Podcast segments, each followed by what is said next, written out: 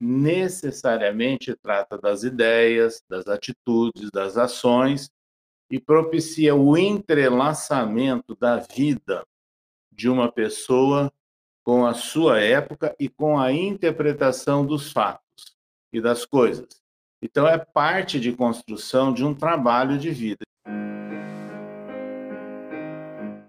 Sinto-me profundamente feliz por haver participado dessas buscas naqueles dias já longínquos da minha e da sua juventude. Esse livro, por certo, será um documentário.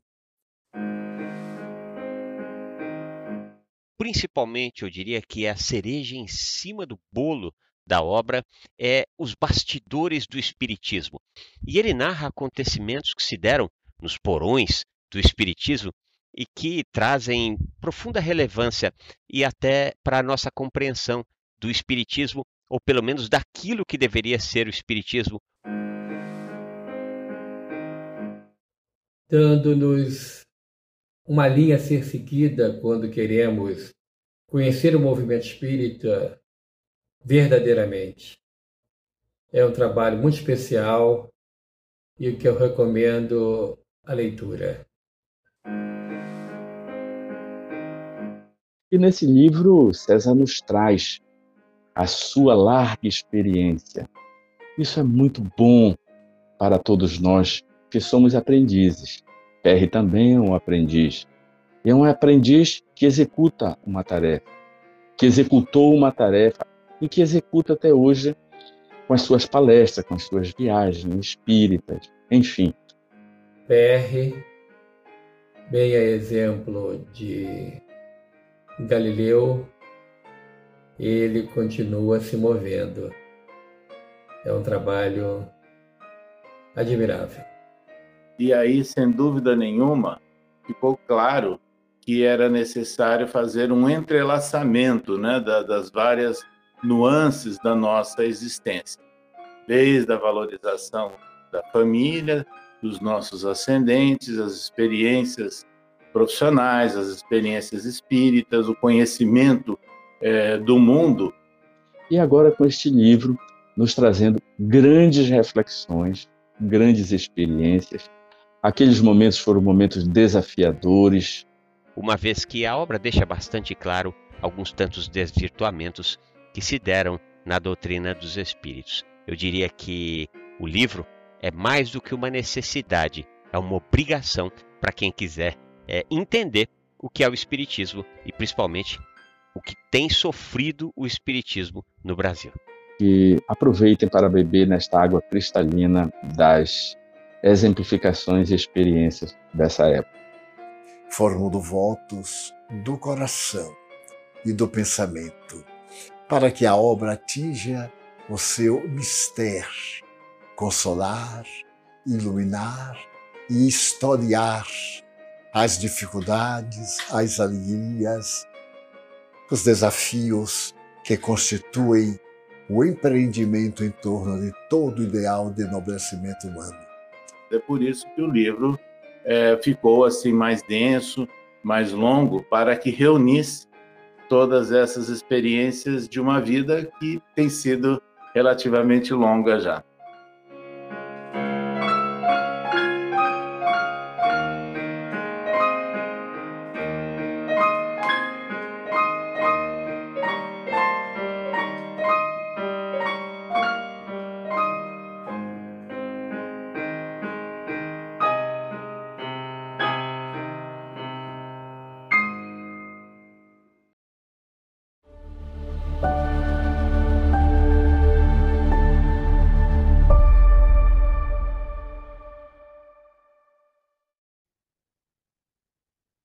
Meus queridos amigos e irmãos, muito boa noite.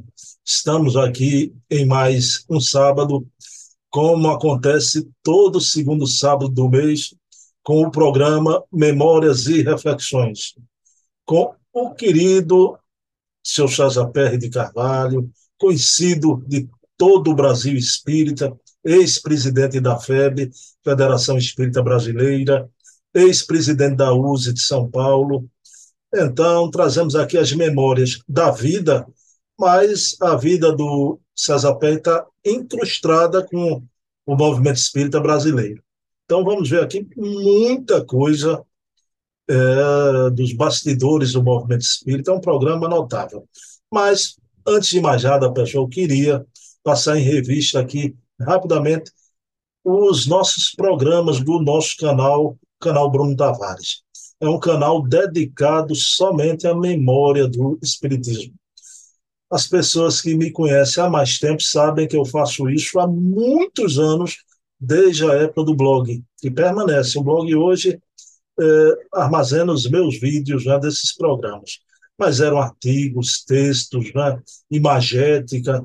Então, há muitos anos, meu blog começou com a internet. Tem a idade da internet. Tá?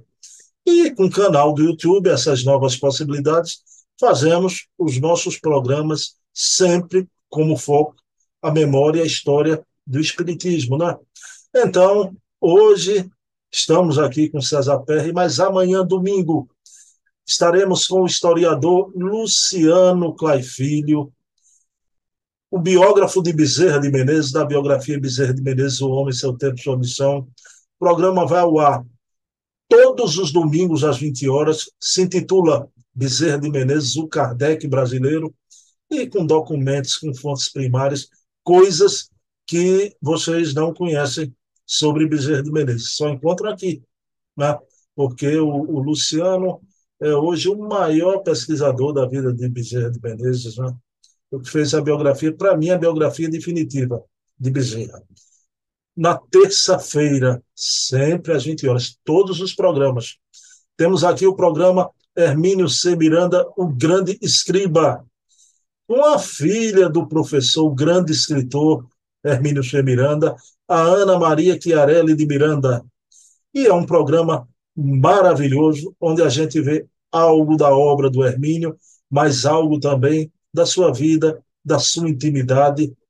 O último programa, a gente viu aqui a obra de Hermínio, As Mil Faces da Realidade Espiritual, né? o trato do Hermínio com os animais, os animais da sua convivência, né? a gatinha Teteia, no próximo programa, vamos saber como era o Hermínio em oração. Em oração. Pessoal, são coisas que só um filho, um cônjuge, fala que não tem biografia nenhuma. Então, convido vocês, terça-feira, às 20 horas, o programa Hermínio Sebirando, o Grande Escriba. Na quarta-feira, o programa Resenha Literária com o pesquisador, documentarista Silvio Mariano, que é a pessoa que mais conhece o livro aqui em Recife, Pernambuco. E o Silvio tem uma maneira peculiar, uma maneira brejeira, gostosa de conversar, entabula uma conversa como poucos, né? Então, toda quarta-feira trazemos aqui duas obras, né? a guisa de indicação. Claro que com selo da qualidade, né? do controle de qualidade sempre obras espíritas maravilhosas. Vá. Na quinta-feira, temos com Dona Heloísa Pires, esse espírito em perfeito equilíbrio com as duas asas do amor e da sabedoria, o programa O Metro que Melhor Mediu Kardec. Título dado ao professor Herculano pelo Emmanuel, né? Então, o Metro que Melhor Mediu Kardec, onde vemos aqui a obra e também fatos que não conhecemos da vida do Herculano. Então, é um programa realmente instigante. Venham quinta-feira, 20 horas. Esses são os quatro programas semanais. Domingo, Bezerra, terça, Hermínio, quarta, resenha literária, quinta, Herculano. Mas temos aos sábados os programas mensais. Mensais. Todo primeiro sábado temos Leon Denis, o apóstolo do Espiritismo, com Charles Kemp, presidente da Federação Espírita Francesa, pesquisador, um homem que traz revelações sobre a vida de Kardec, mas não apenas sobre Kardec. Pesquisador que trouxe muita fonte primária da época da codificação, mas também sobre Leon Denis. E vamos conversar aqui, uma conversa maravilhosa com Charles Kemp, todo o primeiro sábado. Já vimos de muitos programas, já quem está assistindo Segundo sábado é esse programa com César Perry. que eu vou falar daqui a pouquinho. O terceiro sábado, programa Portfólio Fontes Primárias, com o querido Adair Ribeiro, curador do Museu Acol, Allan Kardec.online, trazendo fontes primárias, pessoal, influências pedagógicas que Kardec levou. O professor Rivai, mas o Kardec, como eu estou falando, levou para a sua vida de espírita a influência do grande mestre Jacutô, o mestre ignorante. Aquilo ali foi de uma beleza que você não vê em lugar nenhum. Só aqui. Pessoal, estou dizendo só aqui, não é por mim. São essas pessoas maravilhosas né, que detêm realmente, hoje, é, em sua posse, a historiografia do Espiritismo. Né?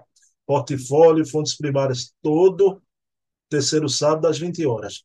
E no quarto sábado, com Leonardo Marmo Moreira, articulista da revista Reformador, articulista da revista semanal O Consolador, o querido Leonardo Moreira, junto comigo, a gente vai analisar o que sai da imprensa espírita do Brasil e do mundo com o eco da imprensa espírita.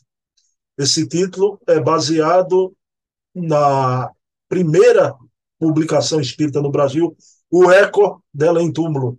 Por isso mantemos a grafia com acento no E e CH, o eco da imprensa espírita. E o nosso patrono do nosso programa, claro, é Luiz Olímpio Teles de Menezes. Tá? Então assistam também. Está aí quatro programas mensais e quatro programas semanais.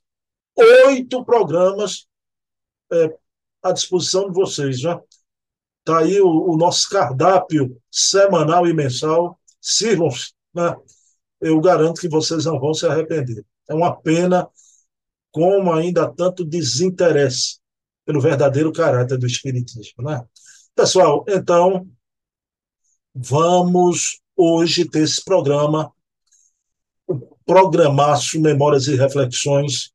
Eu fiz uma grande primeira entrevista lá atrás com o César Perry de Carvalho. E fiquei conversando com o seu César, ele me presenteou a sua obra Memórias e Reflexões pelos Caminhos da Vida. Obra que eu quero compartilhar a tela com vocês aqui, para vocês verem a capa do livro. Olha aqui, em tamanho grande. Memórias e Reflexões pelos Caminhos da Vida, é, César Perry de Carvalho. Então, é a memória, a autobiografia de César Perry, da sua vida agora. Como eu falei, nessa obra vocês vão encontrar a história do movimento espírita brasileiro, pelo menos em uma, um certo extrato, uma, várias quadras, já, décadas do movimento espírita brasileiro, e principalmente quando César Perry foi o presidente da Casa Mata do Espiritismo no Brasil, a Casa de Ismael, a Federação Espírita Brasileira, que merece o nosso respeito sempre pelo seu trabalho em prol da divulgação espírita no Brasil. Né? Então, é esse programa que vamos conversar aqui com César Perry, dando seguimento a essas memórias, já, a essa história, como ele disse no vídeo que me antecedeu, de apresentação da sua autobiografia com Divaldo, né? então com André Marusso, com tanta gente boa aí, é a autobiografia de uma vida já longeva, né? de uma vida já longa. Pessoal, seu César Perry já está aqui comigo, então eu quero iniciar o programa elevando o pensamento a Deus, agradecer ao nosso Pai de bondade infinita por mais essa oportunidade, oportunidade de conversa amena, conversa fraterna, com um homem que tem uma jornada, uma história de muita dignidade, de muita honradez no movimento espírita brasileiro. Esse homem é César Perry de Carvalho, com quem vamos conversar agora, pedindo a Jesus que os espíritos amigos nos intuam a melhor forma de perguntar e extrair do seu César Perry essas belezas que advirão no programa de hoje. Paz e bem, que Jesus permaneça aqui em nossos corações. Pessoal, sem mais delongas, vou aqui colocar o nosso querido César Perry para conversar conosco. Bem, meus queridos irmãos, já está aqui com vocês o César Perry de Carvalho, ex-presidente da Federação Espírita Brasileira, ex-presidente da USE São Paulo, e trazendo aqui mensalmente né, as suas memórias né, oriundas, como eu já mostrei a vocês, da obra Pelos Caminhos da Vida, Memórias e Reflexões. Né? Eu fiz uma grande entrevista lá atrás, pela primeira vez, quando ainda não era o programa com o seu César Perry. Seu César Perry me presenteou com a obra e eu perguntei a seu César se a gente podia fazer um programa de memórias e aí está já vários episódios, né? Seu César Perry, boa noite, tudo bem? Como é que está aí em São Paulo? Boa noite, Bruno. Graças a Deus, tudo bem. Aqui é uma época de um friozinho, né? É, já antecipando os dias de inverno. É, o São João, a chuva vem para diminuir o fogo do povo, né, seu é. César? As fogueiras. Meu amigo, mas junho não, não é só época de, de São João, né? principalmente aí para vocês, é uma personalidade hoje que extrapola o, o, o, local aí, Araçatuba, São Paulo, é uma personalidade do movimento espírita nacional, respeitada por todos. Mas, seu César, Benedita Fernandes reencarnou em 27 de junho de 1883. Esse Sim. ano é um ano redondo, né? É. 140 anos de nascimento de Benedita, não é? Eu vou colocar aqui na descrição é, a entrevista que eu fiz com César Perry, completa, demorada, sobre Benedita. Mas, seu César, eu queria lhe perguntar como é que está muitos eventos, muitas comemorações em torno dos 140 anos de nascimento da Dama da Caridade. Sim, é, lá em Aracatuba, é a cidade onde ela se notabilizou né, como uma pioneira da assistência social espírita em toda aquela re região, porque em março de 1932 ela fundou ali a Associação das Senhoras Cristãs e começou a dar assistência a crianças abandonadas, crianças órfãs, a doentes mentais, a transeuntes, viajantes, né, que não tinham onde pernoitar em Aracatuba, então, criou toda uma estrutura assistencial grande e até a desencarnação dela, que foi em 1947. Então, Araçatuba é reconhecida né, como a terra adotiva, o local de trabalho, de ação de Benedita Fernandes. E lá vai acontecer, nos dias 24 e 25 agora de junho, um sábado e domingo, um grande evento né, em homenagem aos 140 anos da Benedita Fernandes, é, o seu legado da educação. Né? Nós estaremos lá presentes também, a nossa esposa Célia, outros convidados. E vamos também estar rememorando os 50 anos da primeira psicografia de Divaldo, é, com assinatura do espírito Benedita Fernandes, que é uma mensagem intitulada Emergência para a Criança. Todo esse material tem, sendo, tem sido bastante divulgado, né? pela estação Dama da Caridade Benedita Fernandes, que é uma web TV dirigida pelo Sirlei Nogueira, lá em Aracatuba. E também estão presentes no nosso livro, né? Benedita Fernandes, A Dama da Caridade. Bom, então fica aqui a nossa reverência, o nosso respeito, a nossa gratidão, esse espírito maravilhoso, Benedita Fernandes. Aliás, o nosso programa aqui é uma parceria com o Sirlei, não é? então, da estação Dama da Caridade com, com o nosso canal. Mas, seu César, hoje a gente está no sábado, nessa noite de sábado, 10 de junho, né? O senhor sabe que data é daqui a dois dias, 12 de junho? Sim, no Brasil é comemorado o Dia dos Namorados, né? Pois bem, ainda bem, tá? Ainda bem. Eu não vou perguntar a César Perry hoje se o senhor acha essa data comercial ou não, não vou perguntar isso, viu? Porque eu não quero ouvir a resposta. Seu César, eu estou brincando. Meu amigo, há um pensamento belíssimo, né? E que diz assim, não é?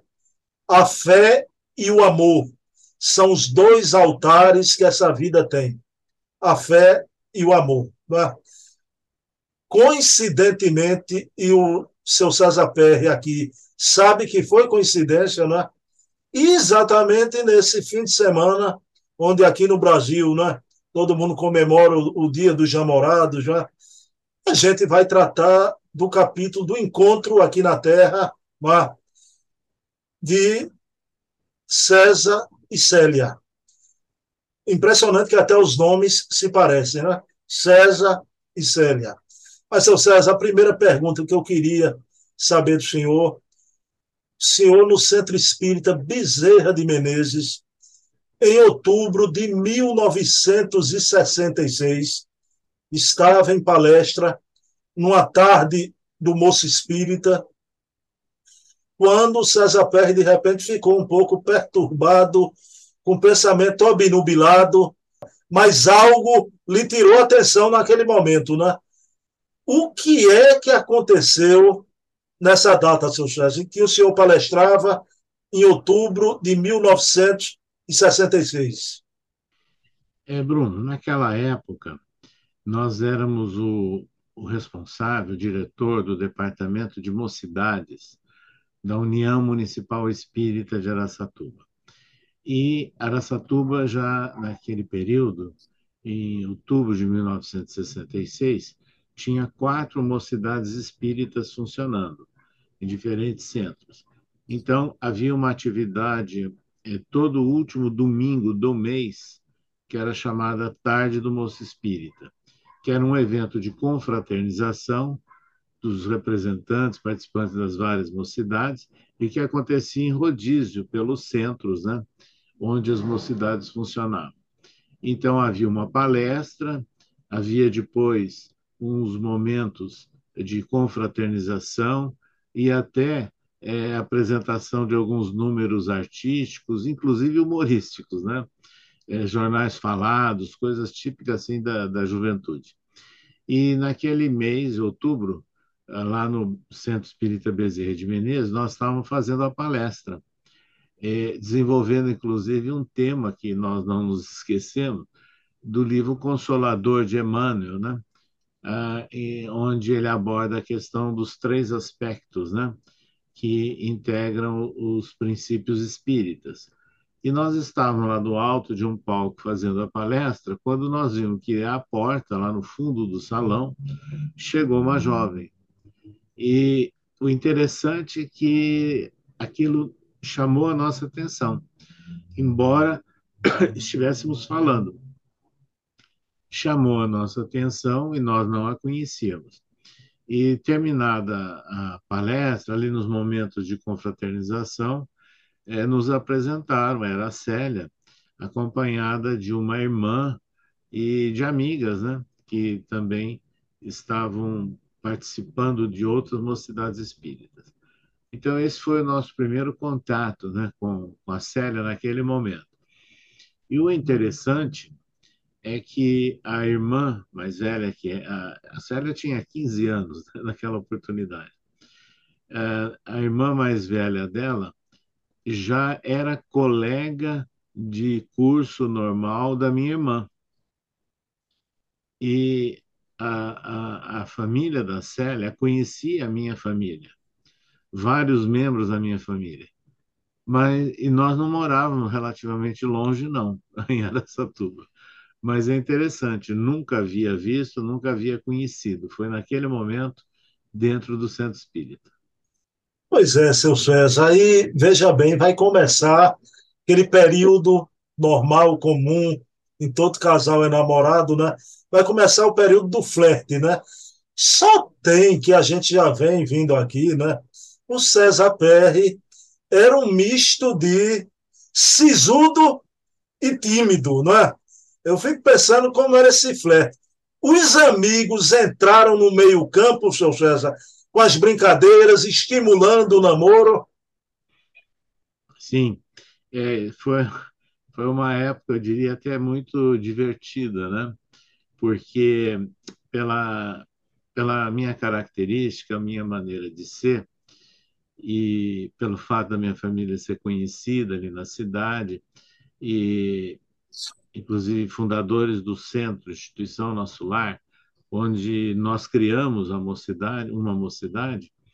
Então, é, era, eu era sempre alvo, né, de observações, de atenções e, e essa essa maneira sisuda e tímida de ser tem a ver, inclusive, com as nossas origens, né? É, depois de algum tempo, a gente começa até a, a entender, a compreender que seria, de certa forma, um, uma falta de enquadramento, né? vamos assim dizer, com as características comuns do jovem daquela época.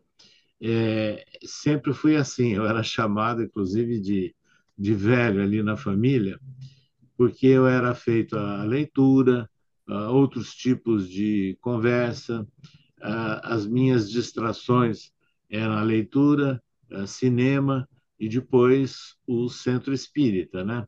A partir aí é, da fundação da instituição Nosso Lar. E também no seio da nossa família, nós tínhamos várias personagens né, conhecidas, marcantes ali na cidade de Araçatuba, do ponto de vista social e cultural.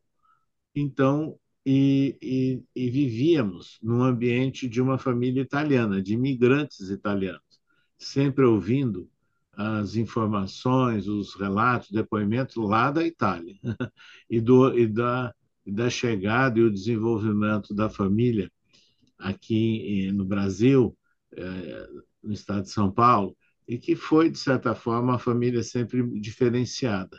Então, isso tudo nos, faz, nos deu essa condição, essa característica, essa maneira de ser. Então, ah, é, sem dúvida, ah, naqueles momentos né, de, de primeiro contato, que eram contatos assim é, superficiais e pequenas brincadeiras é, que faziam, né? Eu sendo alvo né, de, de, muitas dessas brincadeiras e, e, e também com a Célia, que tinha apenas 15 anos. Eu tinha naquela oportunidade já 18 anos e era estudante de odontologia já, né?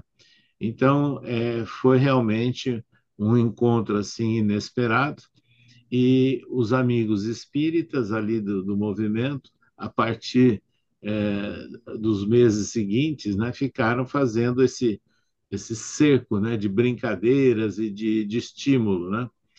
E por outro lado, os meus colegas de faculdade de odontologia, estudantes, faziam, na verdade, gozações, né?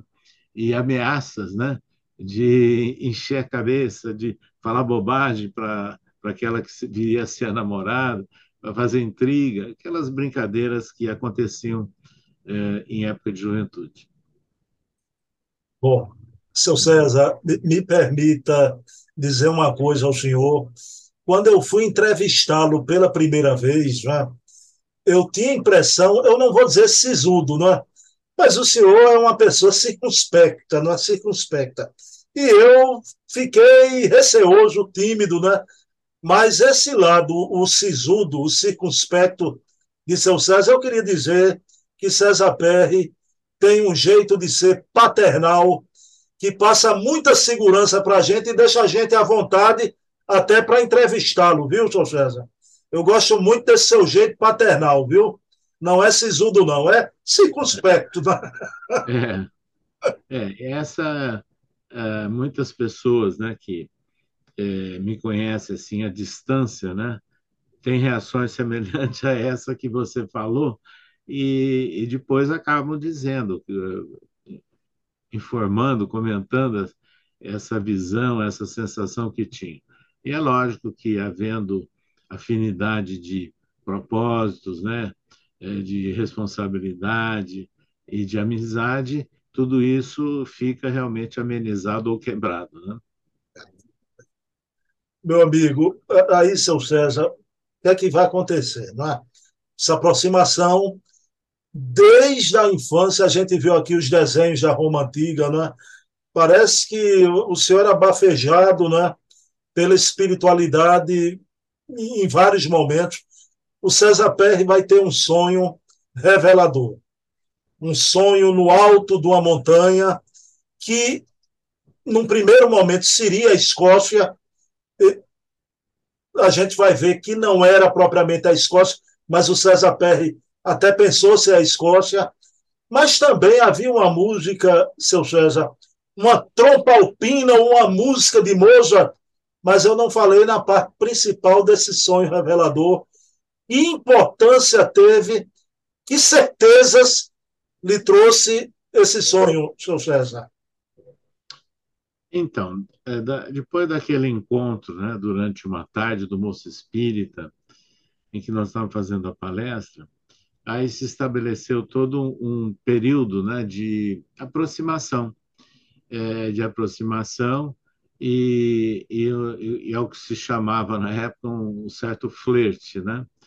E de nossa parte, e também por parte da Célia, mas evidentemente que de ambos os lados, por diversas razões, sempre em dúvida, né? Mas será que é isso mesmo, né? então, a, a e, e, pela minha maneira de ser, é, que extremamente às vezes é, prudente, com aquelas características que nós já falamos, que não eram comuns né, na fase da juventude, é, certo dia eu tive um sonho muito interessante, marcante, e que me chamou, né, me tocou profundamente. É, eu tive a sensação no sonho que eu estava assim numa, no alto de uma montanha e vendo né, um, uma paisagem, uma relva muito bonita, esverdeante, uma, um panorama grande, e, e surgindo uma música de fundo. Essa música, nós viemos a, a, a identificar, ela parece uma trompa alpina. Trompa é um instrumento longo, né, que é muito usado no, nos Alpes, e que aquilo ecoa no vale, né? quando toca, na, aciona a montanha, aquilo ecoa.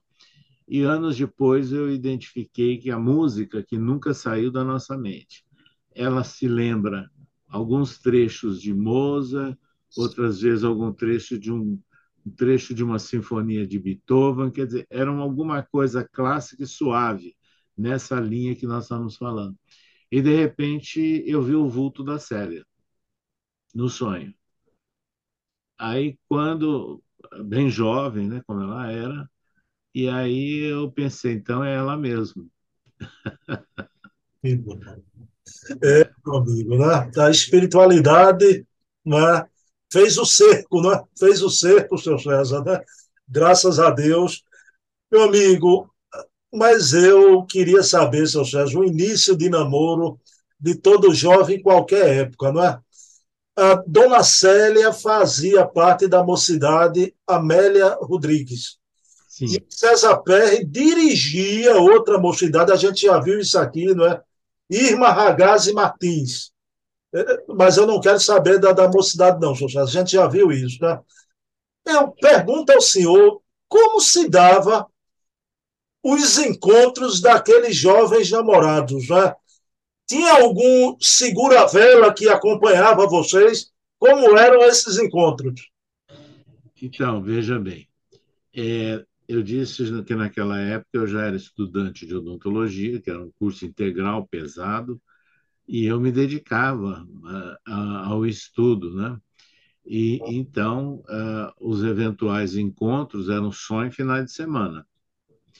Só no final de semana e sábado, domingo, eu, e muitas vezes nem sempre possível, porque eu já tinha também algum outro compromisso que, que surgia, tanto em função da, do curso de odontologia, como também das atividades espíritas. Quando era atividade espírita em Aracatuba, aí era possível de estarmos juntos, né? Então, era, eram, eram encontros, assim, é, eu diria, bastante é, equilibrados né, e centralizados. É, e, e, e, muitas vezes alguma conversa telefônica, que não era comum como é hoje, mas já a gente já dispunha do, do, do, do telefone, que era o telefone fixo. Né? E, e o, única único passeio, única atividade que existia era ir a um cinema, no, ou no sábado ou no domingo à noite, ou ir também numa sorveteria, que era uma sorveteria tradicional de Aracatuba. E ali muitas vezes tinha a figura que você é, sabe, né? Entre aspas, chamada vela, né?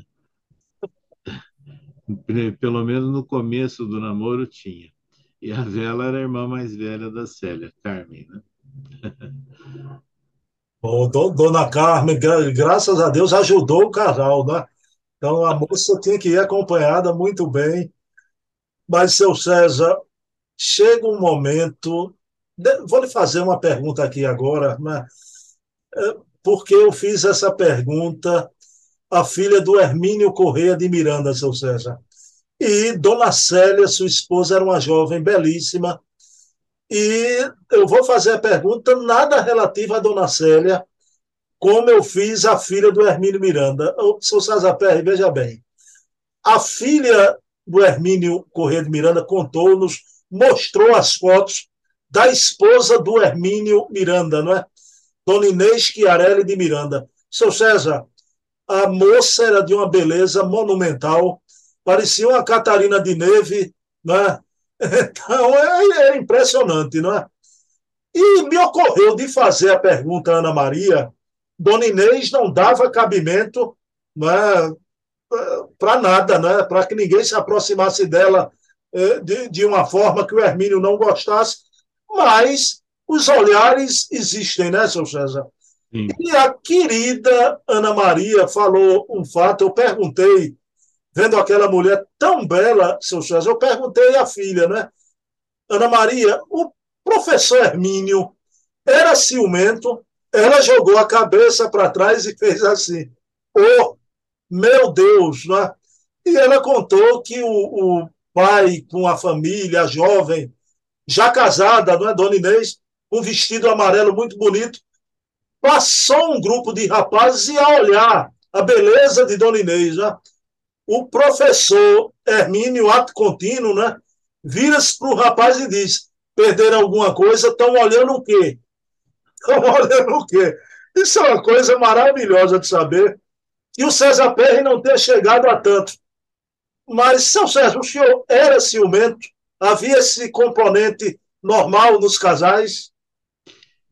Olha, na, na, o, o, esse comportamento, evidentemente, que era comum. É, mas veja, aí tem uma questão aí que eu falei de uma diferenciação. Eu sempre tive uma vida assim que eu disse com muitas reservas por várias razões. E, e, e a Célia também. E ela era, inclusive, a filha mais jovem, sabe? Era mais jovem. Então havia, é, por parte de, é, de irmãos da Célia, de pais, até uma preocupação, né? Porque ela era bem jovem e realmente loira natural. Porque hoje tem, a maioria das loiras são artificiais. Ela era loira natural. Então, mas ela sempre foi também bastante recatada, bastante fechada, vamos assim dizer. E, evidentemente, que antes de nos conhecer, é, houve vários jovens né, da turma dela, de escola, de, e da mesma faixa etária que tinham a pretensão de namorá-la, né? E que ficavam atrás, flertando. Mas quando ela começou o namoro conosco, aí acabou com tudo, né? porque naturalmente eu era uma barreira. pela, pela, pela cara, vamos assim dizer, pela fisionomia séria, sisuda, né? Era uma barreira. Armaria, seu César, armaria, viu? Oh, Para você ter uma ideia, é, eu sempre tive esse aspecto de mais velho na, na, na juventude, de ter um aspecto mais velho. Logo depois que nós nos casamos, é, é, tinha uma casa grande, com muro fechado, toda fechada, né? E, e um dia tocaram a campainha, minha esposa abriu lá um portão grande e a, a pessoa perguntou: A sua mãe está aí? Se dirigindo a ela, Célia. que ela era dona da casa, né? Nós já estávamos casados, sua mãe está aí, porque ela tinha esse aspecto jovial. Bom, eu fico aqui ouvindo o senhor, vendo minha pouca evolução.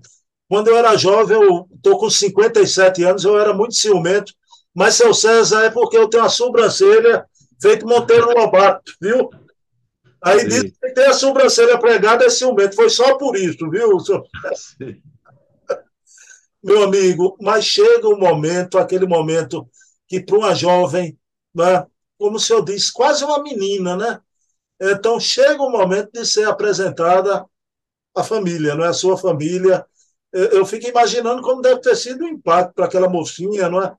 Como é que foi esse momento que o César Perry levou a jovem Célia e apresentou a sua família? Sim, é, veja, na, minha família muitos tinham dúvida, mas será que ele tá, vai namorar mesmo? Porque pela minha maneira de ser, é muito fechado. E, e por parte da, da família da Célia também, porque eles conheciam a, a minha família de, de longos anos, mas não imaginavam que ela poderia estar relacionada com a minha família. Então, sempre havia essas dúvidas. Mas ela foi sendo naturalmente aceita. É, é natural que no começo sempre existe reservas né, de, de ambos os lados, até as coisas ficarem mais claras, né? E, e ela foi aceita, foi bem recebida pela minha grande família, vamos assim dizer. E há um detalhe aí muito curioso. É, nós já estávamos namorando há três anos e houve um casamento de uma prima em Araçatuba. E a minha grande família compareceu em peso é, é, tios avós, né? É, tios, primos, em peso. E foi um instante que eu apresentei a Célia para toda a família. Quer dizer, para ela foi um momento assim, é, é, vamos assim dizer, inesperado, né? E é lógico que ela não conseguiu registrar todos aqueles que estavam lá naquela oportunidade. Mas e depois foi se desenvolvendo e mantendo, evidentemente, que mais contatos com aqueles familiares da grande família que tinham mais contato ou afinidade conosco. Seu César Perry, agora eu vou querer saber o outro lado da moeda.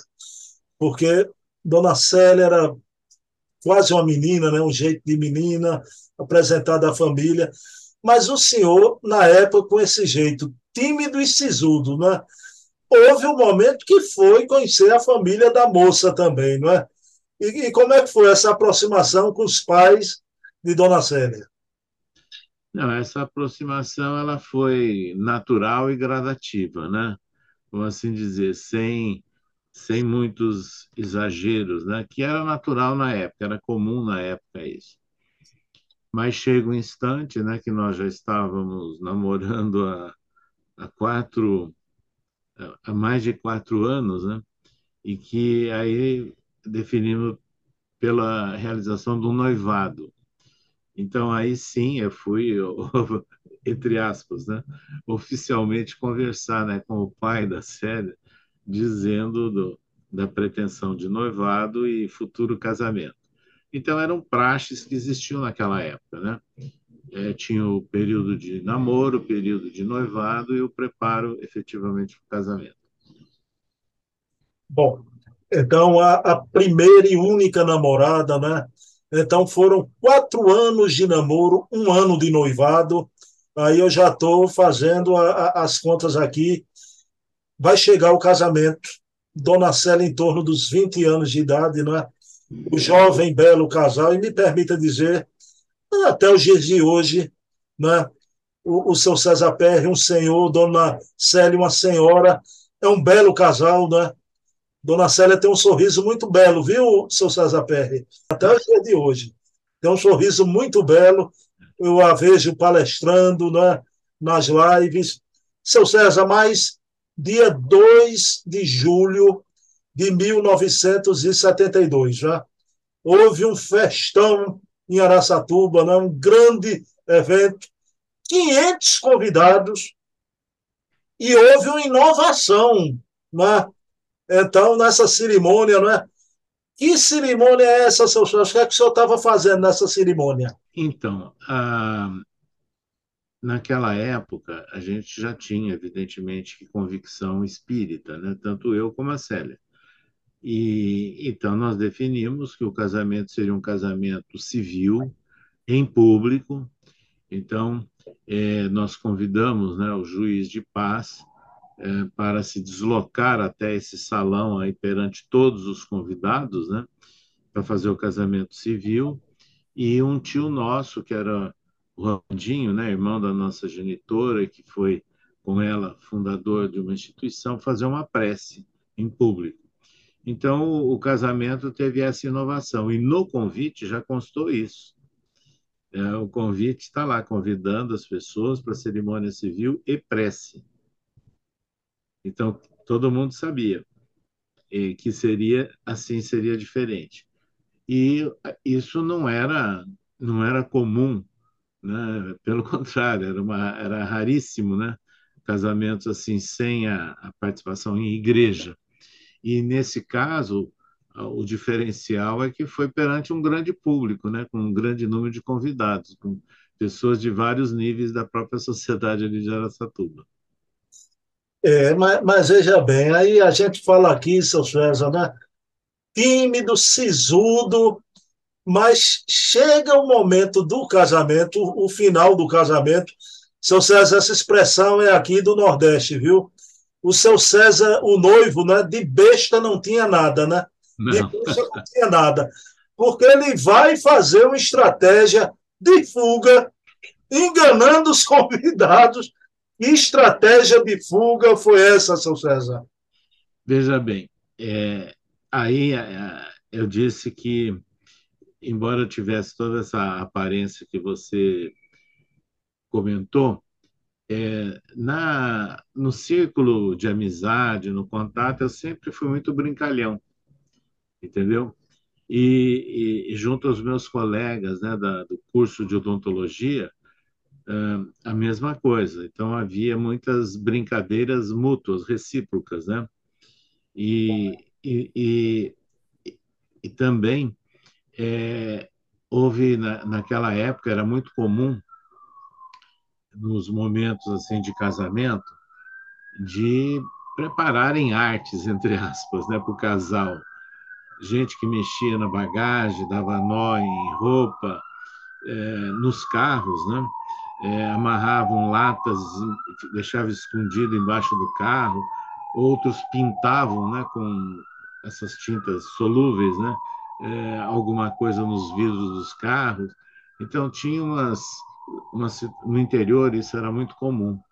E pela minha maneira de ser, muito brincalhão né, com alguns amigos, eles estavam sempre ameaçando. No dia do seu casamento, você vai ver o que vai acontecer, nós vamos aprontar. Agora, é, eu sabendo disso, eu montei a estratégia, porque nós nos casamos e, e viajaríamos de carro até São Paulo, evidentemente que parando né, na, no trajeto, e depois nós pegaríamos um avião para uma viagem pelo Brasil, passando inclusive aí por Recife, viu? O antigo hotel Boa Viagem, que existia na praia de Boa Viagem. Esse hotel já foi demolido e tem um outro prédio no lugar, mas tem uma pracinha ao lado dele, né? É, nós passamos por aí também. Então, qual foi a estratégia? Então, eu combinei com a Célia, falei, vou pegar o meu carro com as duas as nossas bagagens e vou levar para a casa de um amigo, de um casal amigo espírita tradicional de Birigui. Birigui é 11 quilômetros de Araçatuba.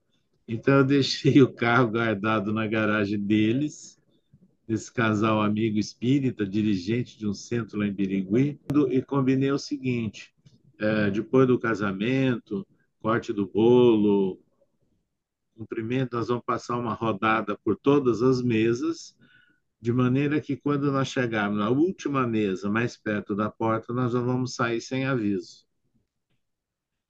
Só que eu já tinha deixado dois tios preparados, né, com um carro para nos esperar lá na porta. Falei, quando vocês verem que eu estou já me dirigindo, me esperem lá que vocês vão nos levar para Birigui. Foi o que aconteceu. Então, quando o pessoal acordou, os noivos já tinham saído da festa. Eita, frustração dos amigos, né? Meu amigo seu César, que bom saber. O senhor esteve aqui no velho Hotel Boa Viagem, velho, porque Sim. já foi demolido faz tempo. O, o senhor sabe que o Charles Kemp morou aqui em Boa Viagem. Sim, sim. E, Tornou-se espírita aí. Aqui na Federação Espírita Pernambucana, né? É, eu sei. E, e seu César Pérez já foi até Olinda com Sônia Ruda, né? Foi Sim, Olinda. vezes. Olinda é feito, ninguém vai a, a Roma sem ir ao Vaticano, né? Aqui também. Quem vai em Recife sem ir a Olinda, né? É. Mas, seu César, aí, encerrando, né, me permita dizer, tudo é importante, mas esse programa de hoje está delicioso, às vésperas do dia dos namorados, já na antevéspera. Seu César, tudo que o senhor fala, o, esse seu jeito é, tímido, né, sisudo, essa responsabilidade precoce.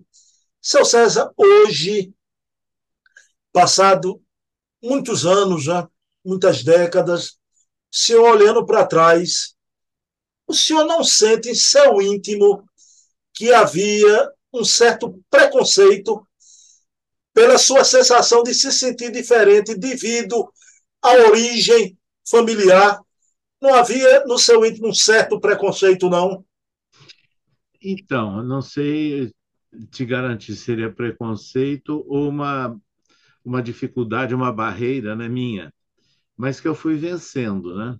É, ao longo do tempo eu fui vencendo e depois nas minhas atividades profissionais, né, na área do ensino da odontologia, é, chegou um instante que eu viajei o Brasil inteiro, eu conheci mais de 100 faculdades de odontologia visitando, em função profissional, e também no movimento espírita. Eu conheci todos os estados do Brasil e vários deles, não só a capital, o interior também, né? inclusive aí de, uh, de Pernambuco. É, então, a gente começa a, a, entender a diversidade, a conviver né, com as pessoas e ver essa diversidade. Então, isso foi uma aprendizagem é, muito importante para nós. Né? Então, aquelas eventuais barreiras que eu tinha na época da juventude, tudo aquilo foi sendo é, é, derrubado. Né? E hoje eu moro numa cidade, que é São Paulo, uma grande capital, que é, é uma metrópole, né? uma megalópole, vamos assim dizer, onde que é o grande exemplo da diversidade no Brasil, né? Não só diversidade em termos nacionais, como internacional, né? Eu saio aqui à rua perto de casa e eu escuto vários idiomas na rua, né? O pessoal falando e de várias de vários continentes, de vários países. Então é uma aprendizagem continuada, né? E você está falando aí de Recife, eu recebi um convite recente, viu? Para estar presencialmente em Recife em outubro, num evento sobre o Evangelho, ligado aos NEPs, né, da Cris Mascarenhas. Minha amiga, ô oh, seu César Perry, né? Seu César, deixa eu lhe confidenciar uma coisa. A primeira palestra fora do, do, centro dela, né, da Cristiane Mascarenhas, que ela fez, foi meu convite, né? É até muito amiga minha. Olha, eu vou estar lá presente, viu? Para lhe dar é, um abraço, viu? O senhor sabe qual vai ser o local? O, o, o... Não, não, isso eu não, não sei. Não, mas já vou anotar, vou ficar no pé da Cris Mascarenhas, né? tá certo. Mas, seu César Perry, eu, minhas duas últimas questões com o senhor aqui. Hoje a gente viu essa história belíssima do, do César e da jovem Célia. Mas, seu César, quando a gente vê um espírito do, da categoria do Jaez, de um Emmanuel, né? O Emmanuel sempre trazendo na sua literatura tanto a sua história pessoal, né? De Publio Lentulus com Lívia, mas outras que eu acho maravilhosas, né? É o vídeo Lúcius e Alba Lucínia, né? Alcione e Polos, Cirilo Davenport e Madalena Villamil, os espíritos valorizam muito as verdadeiras e belas histórias de amor.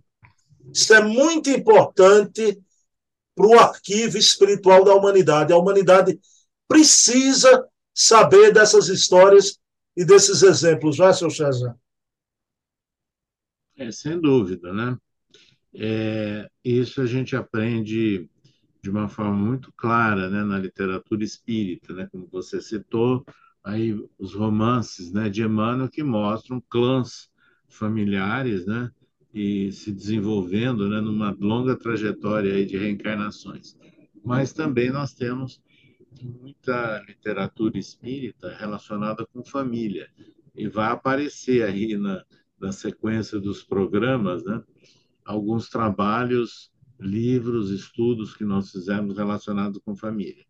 Mas Emmanuel ele diz, né, a família é um instituto de educação.